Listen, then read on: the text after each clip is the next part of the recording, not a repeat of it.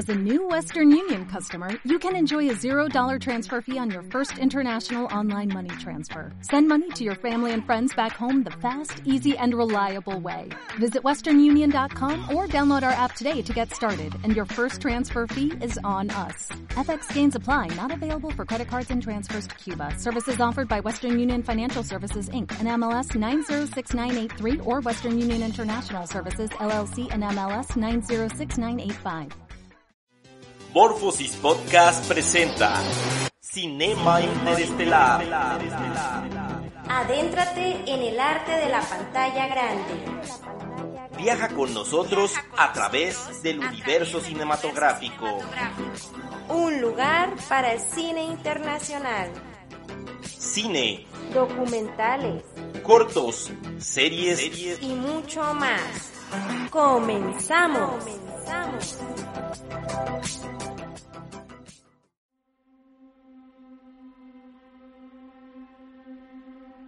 ¿Qué tal? Un saludo a todos los que nos sintonizan a través de nuestras plataformas digitales. Bienvenidos a la tercera entrega de Cinema Interestelar. Y hoy quiero comenzar este podcast agradeciendo a cada uno de ustedes que nos han sintonizado a través de sus dispositivos digitales. Asimismo, quiero enviar un saludo. Nuestras estadísticas nos han arrojado algunas personas que nos escuchan en Argentina, España y Perú, además de, de, México. Así que un saludo para todos ustedes y agradecemos que se mantengan al tanto de esta emisión de podcast. Vamos a comenzar con esta tercera entrega de Cinema Interestelar y el día de hoy tenemos una película ganadora de varias estatuillas en la academia y varios premios internacionales. Esta película es australiana. Quien no la haya visto, una película muy recomendada de acción policíaca y que además cuenta con una trilogía entre las películas que la destacan. Yo sinceramente al mirar esta película, pues no supe que tenía algunas películas antes de que se lanzara esta última. La primera película se lanzó en 1979, está escrita y dirigida por George Miller y estamos hablando de la saga de Mad Max. La película en especial de la que hablaremos el día de hoy es la que prácticamente se lanzó a la pantalla grande en el 2015, Mad Max de Fury Road la Furia en la Carretera y esta película que tuvo varios premios y varias nominaciones al Oscar. La verdad, sinceramente, no se esperaba que esta película ganara demasiados premios en la Academia, pero se llevó seis estatuillas. Más adelante les comentaré de qué fueron estos premios. Fue escrita en 1979 y está dirigida por George Miller. La primera entrega fue protagonizada por Mel Gibson. La película ambientada en Australia en el 2021, así está basada en la primera historia que se entregó, fue estrenada un año más tarde en el resto del mundo. Con una temática distópica y un pequeño presupuesto de 350 mil dólares, el filme consiguió recaudar más de 100 mil millones de dólares en todo el mundo y produjo tres secuelas, Mad Mad 2 en 1981, conocida como The Road Warrior, el guerrero de la carretera, y Mad Max Beyond Thunderdome, que se lanzó en 1985, Mad Max Más allá de la cúpula del trueno, y Mad Max Fury Road, que es la que vamos a hablar un poquito más adelante, en el 2015. Está considerada como una película de culto, muy buena película y con un excelente mensaje. El origen del título, pues podemos hablar del título de la película, hace un juego de palabras con un diminutivo del protagonista Max, ya que Mad Max se puede entender como el loco Max o la máxima locura. Esto sucede si entendemos a Max como abreviatura de máximo, buscando además aprovechar el efecto sonoro y la aliteración al ser las dos palabras bastante parecidas. Así que es el argumento que tiene el origen del título, en lo que está basada la película en un futuro apocalíptico marcado por la escasez del agua, el petróleo y la energía, la crisis económica y el caos social. Las pandillas de facciones dominan las carreteras de Australia, donde no existe presencia del Estado por la crisis económica. Se puede apreciar un entorno desordenado y distópico. Mientras la sociedad se desintegra en el país, una patrulla de policías conocidos como la Fuerza Central se encarga de mantener la seguridad vial en algunas de las carreteras. En ella se encuentra Mas Rokatansky, que es protagonizado en la primera película por Mel Gibson y considerado como el mejor de los patrulleros de su división. Max trabaja en un edificio del juzgado arruinado por dentro y por fuera por la falta de recursos económicos del gobierno, que a la vez es el cuartel central de la patrulla. Esta película pues tiene una temática interesante en un futuro apocalíptico donde la escasez de agua, el petróleo y la energía, como ya lo escuchábamos, es una parte importante. En esto están basadas las tres películas y sí, tiene una parte alocada, eh, la película está ambientada en una parte alocada de, de ser pues ahora sí que patrulleros que andan en la carretera. Y bueno, ahora sí que con los paisajes que se encuentran en Australia, algo desérticos, le da un toque como un poco desolado en la parte de la temática de la película. La película que se estrenó en el 2015, de la que vamos a hablar a continuación, Mad Max de Fury Road, eh, bueno, titulada Furia en la carretera, en España, y bueno, Mad Max, Furia en el camino en Hispanoamérica. La película australiana, esta última, igual dirigida, producida y coescrita por George Miller, es protagonizada en esta última entrega por Tom Hardy junto con Charlize Theron. Le dieron el lanzamiento a la pantalla grande. Se estrenó el 14 de mayo del 2015. La película ambientada en el futuro post-apocalíptico es la cuarta entrega en la saga de Mad Max. Fue nominada a 10 premios Oscar en la entrega 88 del 2016, siendo la primera película de Mad Max que es nominada a estos premios y fue la más premiada de ese año con 6 estatuillas, como ya lo comentábamos. Esta película pues tiene un argumento, igual está ambientada en el futuro post-apocalíptico de la Tierra desierta, donde la gasolina y el agua son los productos escasos. Sigue a Max Rokatansky, que es protagonizado por Tom Hardy, que se une al Imperio Furiosa, Charlize Theron para huir del líder del culto inmortal Joe, quien es protagonizado por Hood Kiss. Bueno, además de su ejército, en un camión cisterna blindado, lo que lleva a una larga batalla en la carretera. Después de que el planeta sufriera una sequía a escala global tras una guerra nuclear, el mundo se ha convertido en una tierra desierta y la civilización se ha derrumbado por la guerra. Max Rokatansky un superviviente que habita en el desierto con su vehículo policial, especialmente adaptado para transportar más combustible, es capturado después de una persecución en el desierto cuando sufre un accidente y es rescatado por vida por los War Boys, el ejército del tiránico inmortal Joe, y llevado a la ciudadela de Joe como prisionero.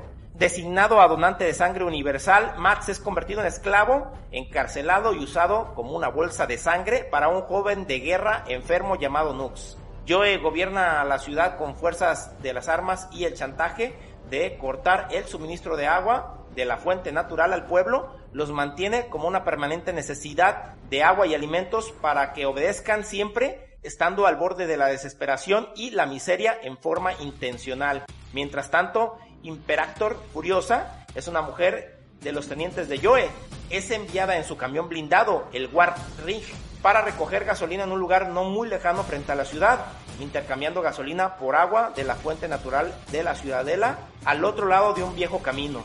Cuando en forma imprevista conduce fuera de la ruta y se desvía en el interior del desierto, Joe se da cuenta de que el camión Ridge se aleja del camino con un catalejo y de que sus cinco esposas, mujeres seleccionadas para la cría, porque son hermosas y no tienen enfermedades degenerativas producidas por la radiación, están desaparecidas. Joe conduce a su ejército entero en busca de Furiosa, pidiendo ayuda con el lanzamiento de bengalas a la cercana ciudad del gas que fabrica armas y también las envían a Ciudadela y la Ciudad del Gas a cambio de agua y combustible en una especie de alianza entre ellos. Pues como podemos verlo se puede manejar como una especie de trueque, ya que bueno, el jefe de esta ciudad, que es Joe, pues controla todo ya que él es el que tiene el agua y la gasolina, que prácticamente ahí hacen intercambio por alimentos y ciertas cosas, y es como se desarrolla la trama dentro de la película. Ya platicando un poquito más acerca de los reconocimientos, algunos de los premios y nominaciones. Eh, fue nominada Mejor Película, Mejor Director, Mejor Diseño de Producción, Mejor Sonido, Mejor Edición de Sonido, Mejor Maquillaje, Mejor Diseño de Vestuario, Mejor Montaje, Mejores Efectos Especiales y Mejor Fotografía en los premios del Oscar de la 88 edición que ya escuchábamos. Eh, no ganó el premio ni como Mejor Película ni como Mejor Director, pero se llegó el mejor diseño de producción, mejor sonido, mejor edición de sonido, mejor maquillaje, mejor diseño de vestuario y mejor montaje. Entre algunas nominaciones en las cuales se llevó, fue nominada a los Globos de Oro como mejor película en drama y como mejor director, de la cual no ganó ningún premio. En los premios BAFTA se llevó cuatro premios como mejor edición, mejor diseño de producción, mejor vestuario y mejor maquillaje y peinado, entre algunos otros. Y bueno, entre algunos premios de crítica cinematográfica fue ganadora como mejor película, también mejor película de acción, también se llevó eh, este premio como mejor director, también el de mejor actor en película de acción y de mejor actriz en película de acción, estos a Tom Hardy y Charlize Theron. Mejor dirección de arte con Colin Gibson y mejor vestuario se lo llevó Jenny Baben. mejor montaje, mejor maquillaje y mejores efectos visuales fueron algunos eh, de otros premios. Premios al Cóndor de Plata, fue nominada solamente como mejor película de habla no hispana, pero no fue ganadora. Y se llevó el MTV Movie Awards en el 2016, Charlize Theron como la mejor actriz, aunque también fue nominada como mejor héroe, pero no fue ganadora. Los premios San Jordi de cinematografía fue ganadora como mejor película extranjera. Para completar un poquito acerca de la temática, les ofrecemos cinco artículos sobre esta temática futurista del futuro del agua. Con motivo del Día Mundial del Agua ya pasado anteriormente, se lanzó este artículo donde se recopilan cinco artículos que analizan la importancia de cumplir los compromisos internacionales para garantizar el suministro de agua en todo el mundo. Parafraseando al escritor y científico británico Arthur Clarke, más que tierra, nuestro planeta debería de llamarse océano. El 75% de la superficie está cubierta por agua, un elemento que también conforma más allá de la mitad de nuestros cuerpos. Desde la cocina hasta la agricultura, tarea que se lleva inmensa mayoría del agua que se extrae de los ríos, lagos y acuíferos, pasando por la higiene personal y las actividades industriales, sería imposible concebir nuestro día a día sin el líquido vital que hace posible la vida humana. Sin embargo, millones de personas tienen que hacerlo. Tres de cada diez personas en todo el mundo carecen de este acceso al agua potable. Para el 2050 se espera que al menos un 25% de la población mundial viva en un país afectado por la sequía, la desertificación y la escasez crónica de recursos hídricos. Para intentar revertir esta situación, la ONU incluyó el agua en el sexto punto de los Objetivos del Desarrollo Sostenible para alcanzar antes del año 2030, con el que pretende lograr el acceso universal y equitativo al agua potable a un precio asequible para todos. Con el motivo del Día Mundial del Agua que se celebró el 22 de marzo, se recopilan los cinco mejores artículos de ETIC para aprender la importancia de cumplir los compromisos internacionales y garantizar el suministro a nivel global. El primero de ellos, adiós petróleo, las próximas guerras serán por agua. Este artículo por Luis Meyer, en apenas una década llegaremos a 8 millones de habitantes, mientras tanto los cauces de los ríos se secan y se degradan por el avance imparable de la contaminación. El estrés hídrico tensiona cada vez más los puntos calientes de los conflictos bélicos del mundo, como Siria, Irán, Nigeria y Somalia. El segundo artículo, uno de cada diez habitantes en el mundo no tiene acceso al agua potable, es por Susana Oliver. Desde que somos pequeños en el colegio nos enseñan que el agua es fundamental para que exista la vida. ¿Cómo hacen entonces en otras comunidades del mundo para sobrevivir sin acceso al agua potable? Más de 650 mil millones de personas viven sin suministro y 2.400 millones no disponen de lavados ni letrinas. Las enfermedades diarreicas derivadas de esta falta de medidas mínimas de higiene son la tercera causa de mortalidad en los menores de 5 años. El tercer artículo hacia una nueva cultura del agua por Judith Arrillaga, Carolina Carrejón y Joan Job. El debate en torno al agua siempre ha estado presente en la agenda política española ante la escasez y el difícil acceso a este recurso natural básico, las particularidades del clima y la península ibérica unidas a la cada vez mayor estacionalización de uso, debido a en gran medida al turismo concentrado en los meses de verano, ha provocado episodios críticos durante las últimas décadas, especialmente en épocas de sequía. El cuarto artículo habla sobre el agua y economía circular, comienza la cuenta atrás por Luis Meyer, también ya escuchábamos en el primer artículo. Esta es una excelente estadística. Usted consume a diario unos 140 litros de agua, la mitad más o menos en ducharse, según datos del Instituto Nacional de Estadística, que ha elaborado una medida para todo el país. En una vivienda tipo de cuatro personas son casi 300 litros. Si el agua se aprovechara, la tercera parte sería suficiente para alimentar las cisternas de dos inodoros de esa familia durante un día. Con el resto se podría aún cubrir lo que consumen los lavavajillas y una lavadora. En resumen, si usted pudiera utilizar el agua que se escapa por el desagüe de su ducha, las llamadas aguas grises, no gastaría nada en el resto de los abastecimientos diarios. Y por último, el quinto artículo se titula El ciclo integral del agua, una asignatura pendiente por Daniel Senderos Orá. Este artículo nos habla que es prioritario considerar la importancia del agua para la vida, un bien preciado y escaso que la naturaleza pone a nuestro servicio, por lo que debemos concientizarnos sobre su preservación, conservación y protección, salvaguardando al medio ambiente y el equilibrio ecológico y optimizando cada una de las fases que intervienen en el ciclo integral del agua. Si realmente queremos cumplirlo con éxito, tenemos que tener claro cuáles son los ejes fundamentales, concienciación, educación, adaptación y resiliencia del cambio climático teniendo en cuenta futuros escenarios climáticos a la hora de construir nuevas infraestructuras hidráulicas. Pues estos son algunos de los artículos que eh, hacen alusión a la película que el día de hoy tenemos para ustedes. Cinema en el tiempo. Datos en el tiempo que marcaron la historia.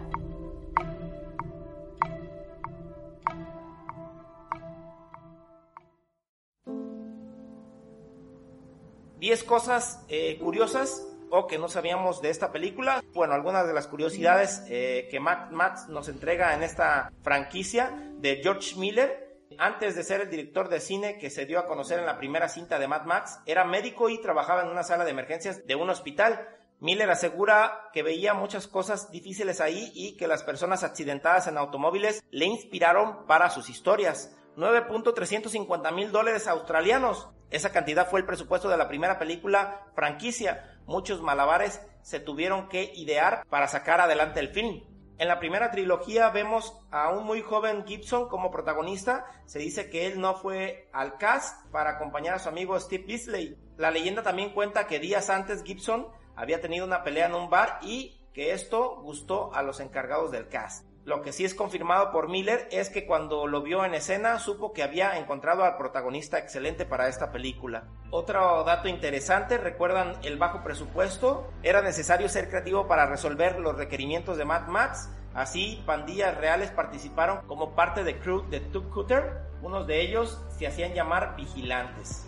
Entre las actrices si hay alguna escena que me fascine recordar de Tina Turner como Auntie Enity, la sorpresa viene al saber que para el papel fueron consideradas Janet Fonda y Lindsay Wagner, pero Miller vio en televisión a Tina hablando sobre el deseo de actuar, así que en delante escribió el personaje pensando en ella. También en el papel de esposa de Matt Max era para Rosie Beasley, sin embargo, Debido a un accidente, esta tuvo que dejar paso a Joanne Samuel. Otro dato curioso, George Miller asegura que antes de dedicarse al cine siempre fue amante del cine, en especial del cine mudo.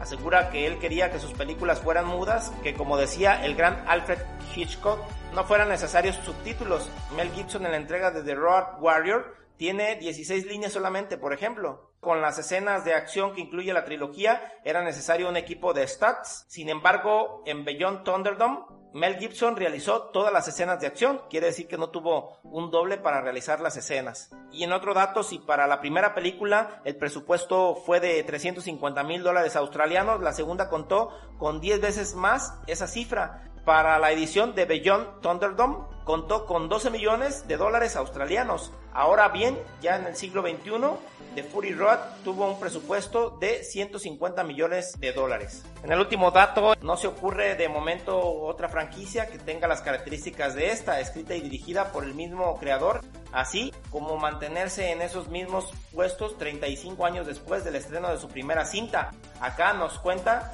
algunas cosas más sobre los trucos utilizados para las películas que forman su épica franquicia. Muy buena película. Eh, si pueden, pues ahora sí que descargar la trilogía y ver la última película que ya prácticamente se completó con esta cuarta entrega, pues la película se ve prácticamente el avance que ha ido generando año con año y más que nada los efectos especiales se ven pues ahora sí que mucho más en la última película de Fury Road, Furia en la carretera, ahí es donde se ve los efectos especiales, a la que obviamente, bueno, fue acreedora a varias nominaciones y varios premios eh, a nivel internacional. Cinema es la recomendación. Ya en la recomendación, bueno, películas parecidas o que tengan que ver con Furia en la carretera, prácticamente les ofrecemos películas de acción. Y la primera, esta es una película que se lanzó ya hace tiempo. Eh, la fecha de estreno es desconocida, pero bueno, recuerdo que crecí con esta película, Soldado Universal, que bueno, pues es protagonizada por Jack-Claude Van Damme, Doug Lundgren y Andrei Arlovsky. Otra película muy parecida y bueno, que es recomendada, la saga de Terminator. Bueno, pues esta película desde un principio hasta el final. Esta película nos sitúa siempre en un futuro posapocalíptico. En general hablamos de la película Terminator Salvación, una película que bueno para ver un domingo de acción, es una buena película. Y bueno, otra recomendación que les podemos dar de mis favoritas y la deben de tener por ahí como una película a ver si les gustan las películas de acción. Y esta película, bueno, pues es una trilogía, también es película australiana y estadounidense de ciencia ficción, se lanzó en mayo del 2003, anteriormente pues ya se había lanzado otra película, estamos hablando de la trilogía de Matrix, mi favorita es la segunda película, la segunda entrega, que es Matrix Recargado. Está protagonizada por Keanu Reeves, Lawrence Fishburne y Carrie Ann Moss. Esta película que cuenta con tres entregas, pues recomendadísima, es una película excelente de acción y muy buena película para ver. Llegamos al final y agradecemos a quienes nos han descargado a través de nuestras plataformas digitales. Los invitamos a que sigan escuchándonos en nuestra siguiente emisión de podcast de Cinema Interestelar. Quiero despedirme con un saludo a todos los que nos han recomendado películas, a quienes nos han recomendado series. Agradezco, ante este micrófono se despide Christopher Durán y nos escuchamos en una siguiente emisión. Hasta la próxima. Ha llegado el momento de despedirnos.